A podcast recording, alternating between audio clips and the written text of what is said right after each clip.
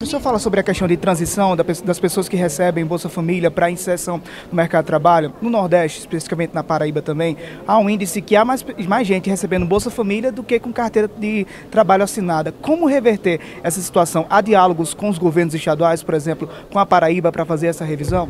Olha, como a pobreza ela é bastante diversificada de região para região, de lugar para lugar, e a extrema pobreza também, que é a, o Bolsa Família, em muitos lugares, além de ter mais gente com, é, vamos dizer, com o Bolsa Família do que com carteira assinada, também em muitos lugares o Bolsa Família é maior que o próprio Fundo de Participação, que é a maior receita dos municípios. Isso mostra que algo precisa ser feito. A gente tem que dar a mão a esses lugares, a Paraíba, a outros municípios, outros estados do Brasil. Por isso que a forma de medição, onde o cadastro único é um primeiro indicador, ele é fundamental. Nós vamos agora, nesta sexta-feira, ter uma agenda na Paraíba, por coincidência, na Paraíba, no, com o consórcio Nordeste, e ali há uma disposição de trabalharmos né, já os primeiros passos para dois importantes pactos.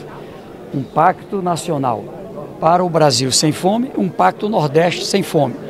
E trabalhar um pacto eh, nacional e do Nordeste por inclusão socioeconômica, ou seja, aprender e empreender, garantir as condições do emprego, do empreendedorismo, para que o Nordeste, quem sabe, seja a região brasileira com menos pessoas na extrema pobreza, com menos pessoas na pobreza. Já avançamos e acho que podemos dar novos passos. Mas é claro, vamos trabalhar todas as regiões do Brasil. Eu acredito que vamos dar bons resultados.